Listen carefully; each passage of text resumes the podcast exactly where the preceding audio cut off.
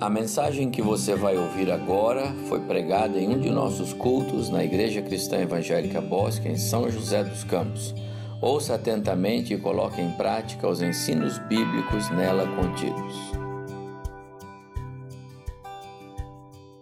Quero convidar os irmãos para que peguem suas Bíblias, vamos meditar na palavra e eu quero convidá-los para que abram suas Bíblias comigo no livro do profeta Amós, capítulo 9. Eu vou ler os últimos cinco versos deste precioso livro, deste último capítulo. Amós, capítulo 9, versos 11 a 15. Diz assim o Senhor: Naquele dia reconstruirei a tenda caída de Davi que agora está em ruínas. Consertarei o que tiver quebrado e restaurarei as suas ruínas. Eu a reerguerei e ela terá novamente a sua antiga glória.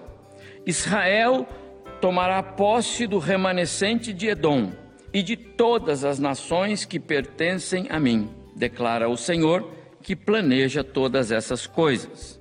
Virá o tempo, diz o Senhor, em que as colheitas serão tão formidáveis que logo após ter sido feita uma colheita, os lavradores começarão a plantar de novo. As vinhas plantadas nos montes de Israel produzirão tantas uvas que o vinho vai correr à vontade de todas as colinas. Eu mudarei a sorte do meu povo, Israel. Eles reconstruirão suas cidades destruídas e morarão nelas mais uma vez. Eles plantarão suas vinhas e pomares, comerão os frutos e beberão do seu vinho. Eu plantarei Israel em sua própria terra, nunca mais serão arrancados da terra que eu lhes dei, diz o Senhor, seu Deus. Que Deus abençoe muito, amados, agora esta porção que lemos para a nossa reflexão é, neste momento. Eu quero propor para nossa meditação um tema: restauração. Quem não precisa dela? Restauração. Quem não precisa dela? Meus irmãos, para honrarmos ao nosso Deus que nos amou, nos chamou para sermos a igreja do seu filho Jesus, a sua raça eleita, como vimos na mensagem desta manhã, precisamos da restauração como um exercício diário, contínuo, perseverante, ministrado pelo Espírito Santo de Deus em nós. Por isso, é que o nosso tema e a, a, o propósito da minha mensagem é trabalhar a restauração como algo precioso, indispensável na vida do cristão.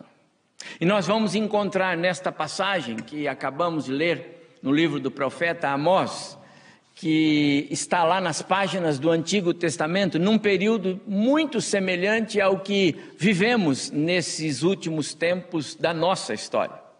Aquele foi um período de grande decadência moral, social, ética e espiritual para Israel, aqui representado pelas dez tribos que ficavam uh, no norte, mais ao norte. Amós é, é natural do reino do sul, mas foi chamado por Deus, foi enviado por Deus lá para o reino do norte para profetizar nos dias de Jeroboão, uh, ano 755, século oitavo antes de Cristo. Os abusos dos que detinham o poder nas mãos das autoridades eram excessivos no âmbito do poder econômico e social. Havia a exploração sistêmica dos mais pobres, dos mais humildes da nação. Também, no contexto uh, religioso, os israelitas faziam repetidas concessões ao paganismo. A violência era desmedida para com os mais fracos. Foi um período de trevas, de distanciamento total dos mandamentos e das leis de Deus. desprezaram e abandonaram por completo a aliança que o Senhor havia feito com eles. Estavam mergulhados nas suas transgressões. A mensagem que Amós apresenta então é julgamento. Deus havia tomado uma decisão em relação àquele povo. Nós lemos assim no capítulo 1, verso 2: O Senhor ruge como um leão desde Sião, e a sua voz é como um trovão que se escuta desde Jerusalém. O rugido do leão era um não de Deus. Um não de Deus, a reprovação, o juízo de Deus diante da degradação daquele povo. Eles haviam provocado a ira de Deus. Apenas nos dois primeiros capítulos, nos dois primeiros capítulos, por oito vezes o, o, profeta registra, assim diz o Senhor. E por oito vezes, na sequência, o Senhor diz: não, não deixarei que fiquem sem castigo, não suspenderei a minha disciplina, não desviarei deles o peso da minha mão. Disseram tantas vezes não para Deus, e agora aquele povo ouviria, ouviria o não de Deus. Apostaram muito alto na generosidade, na bondade de Deus. Pensavam que o Senhor, que lhes tirou do Egito e os fez caminhar pelo deserto com segurança, que esse Senhor só reservava-lhes bênçãos. Abusaram da misericórdia e da bondade de Deus, confiavam mais nos seus exércitos do que na força do seu Deus. Perderam de vista o soberano. Contexto perigoso, meus amados, para quem conhece o Senhor. Eles conheciam o Senhor. Infelizmente, nesta minha caminhada, tenho encontrado muita gente assim. Pessoas queridas, amadas, amigas, que provaram a graça de Deus, mas que estão como aquele povo. Estão caminhando de costas para Deus. Perderam Deus de vista. Confiam tanto em si mesmas que ignoram o temor de Deus. Abusam da misericórdia de Deus, talvez porque a Bíblia diz que a misericórdia de Deus não tem fim e não tem mesmo. Mas eles se esquecem que a misericórdia de Deus tem limites vivem dizendo não para Deus, mas não consideram que em algum momento Deus pode dizer não para eles. Aquele povo perdeu o interesse por Deus e por isso o questionamento de Deus, aqui no capítulo 3, verso 3, um texto muito conhecido: andarão dois juntos se não houver entre eles acordo? Como eu posso andar com este povo se não tem acordo comigo? E o Senhor continua no verso 11: Portanto, um inimigo virá e cercará o país de vocês, deixará a todos sem forças, vencerá a todos e, por último, saqueará as suas fortalezas. Amós, meus amados, viveu mesmo num período de forte identidade com os nossos dias. No capítulo 8, verso 3, mais um texto. Naquele dia, os alegres hinos do templo se transformarão em choro. Haverá mortos por toda parte, e os seus corpos serão levados para fora da cidade, sem cerimônia de enterro, silenciosamente, diz o Senhor. Parece que estamos vendo isso acontecer. Mas este livro, meus amados irmãos, tem uma chave uma chave que é virada, como se diz na linguagem do futebol, aos 45 minutos do segundo tempo. Amós tem nove capítulos, 146 versículos. Em todo o livro são fortíssimas as expressões sobre o julgamento de Deus. Mas há algo extraordinário nesses últimos cinco versos que nós lemos. E Amós vai terminar esse, esse livro, a sua profecia, com uma mensagem de esperança, de confiança e júbilo para os que temem ao Senhor.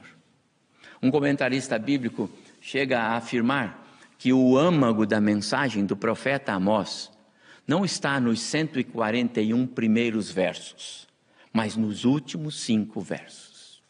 As promessas de Deus aqui têm o mesmo efeito de um oásis para um viajante é, depois de um dia inteiro debaixo de um sol intenso, de um calor terrível. Então, a partir do verso 11 deste último capítulo 9, irrompe a figura do restaurador, do reparador, do sustentador, do provedor.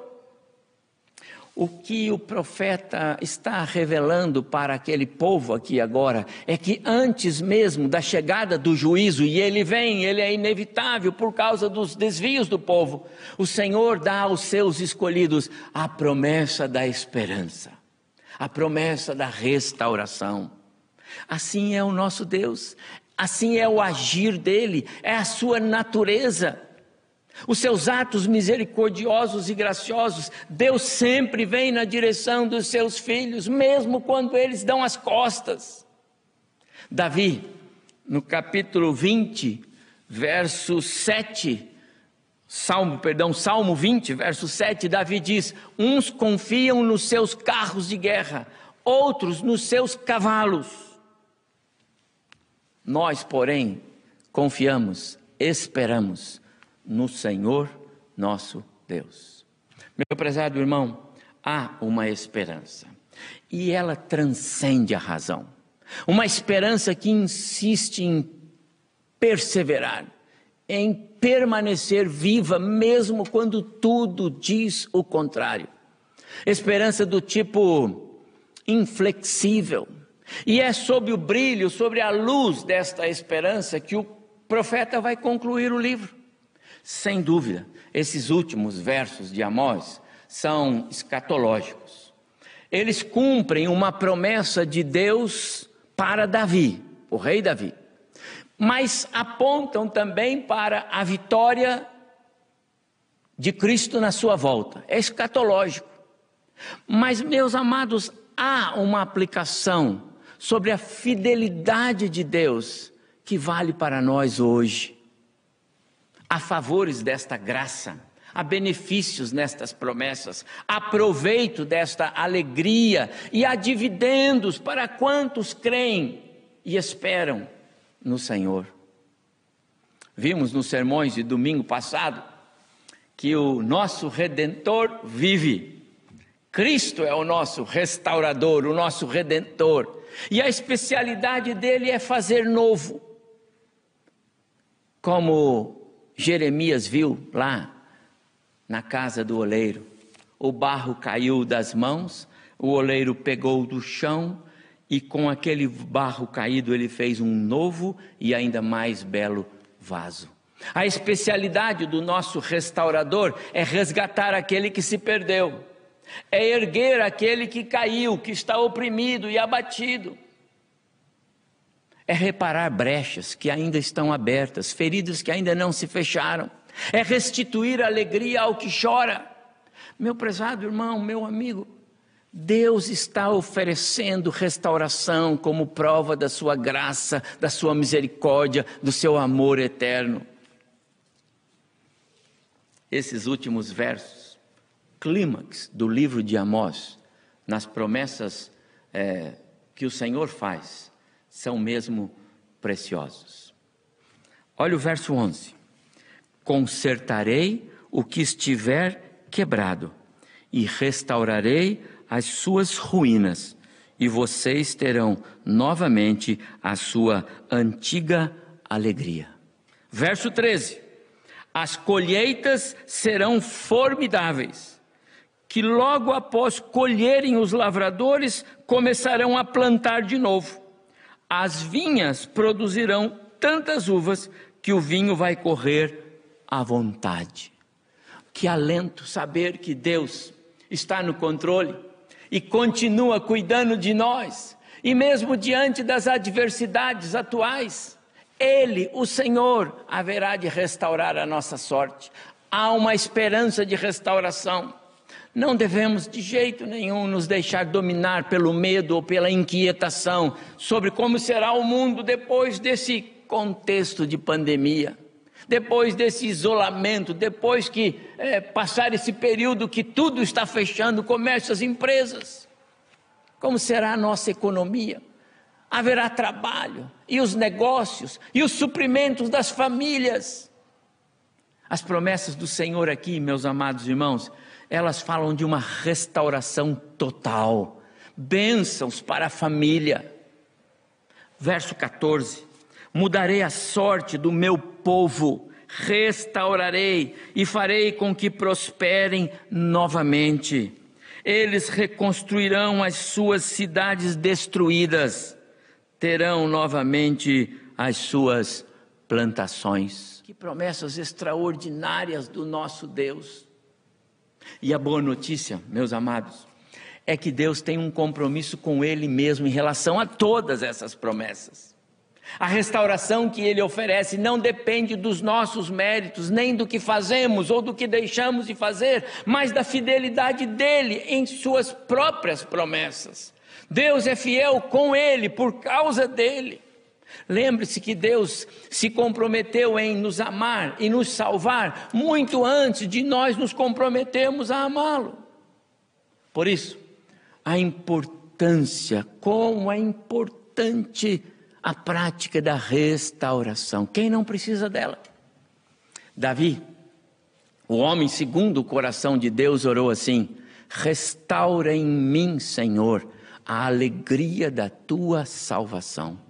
A restauração é necessária quando alguém deixa de lado os princípios morais e éticos tão bem definidos por Deus em Sua palavra.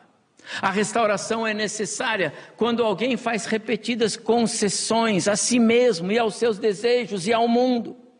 A restauração se torna urgente quando alguém começa a agir como se não necessitasse da sabedoria de Deus pensa que pode seguir em frente sem Deus, sem a graça de Deus, sem o poder de Deus, sem a presença de Deus.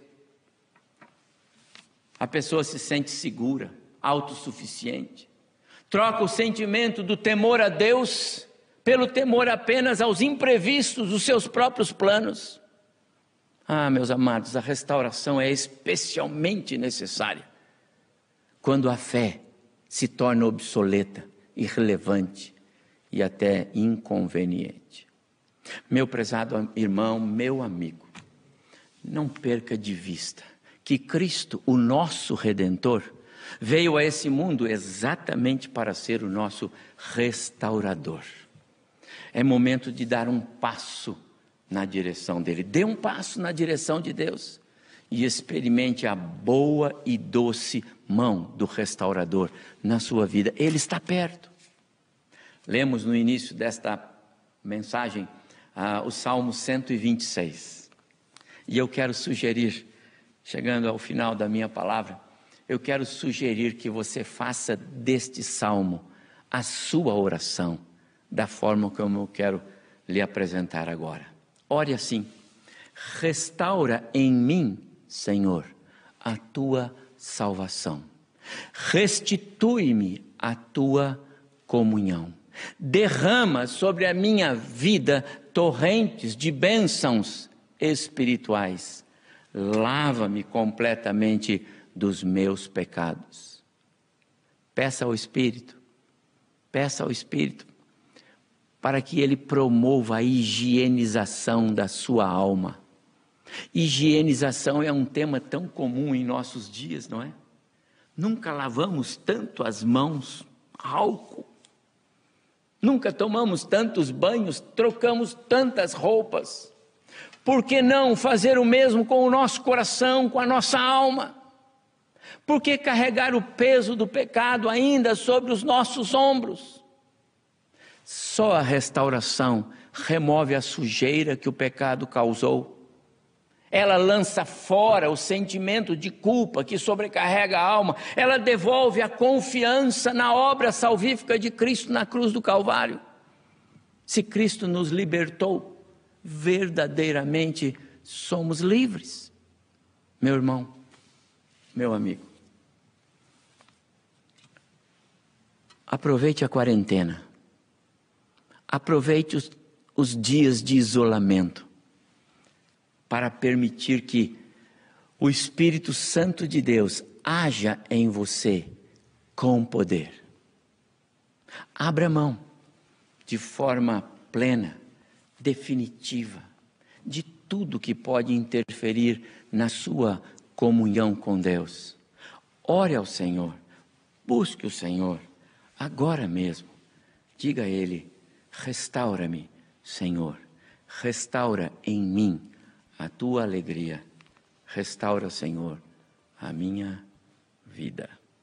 Que o Senhor te abençoe. Ore comigo. Pai bondoso, muito obrigado por esta palavra. Muito obrigado, porque através desta palavra nós compreendemos a necessidade de sermos restaurados a cada dia, todos os dias, o tempo todo. A restauração é importante porque ela nos torna mais próximos do Senhor. Através da restauração, nós vamos nos tornando mais parecidos com o teu filho Jesus.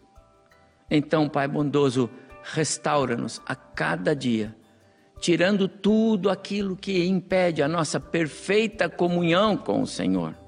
Abençoa muitos lares, as famílias, irmãos queridos, amigos, aqueles que nos ouvem, nos assistem agora. Ó Deus, que o Senhor aplique na vida de cada um de nós a restauração que nós carecemos. Muito obrigado por esta oportunidade de estarmos juntos ao redor da tua palavra. Nós oramos em nome de Jesus. Amém.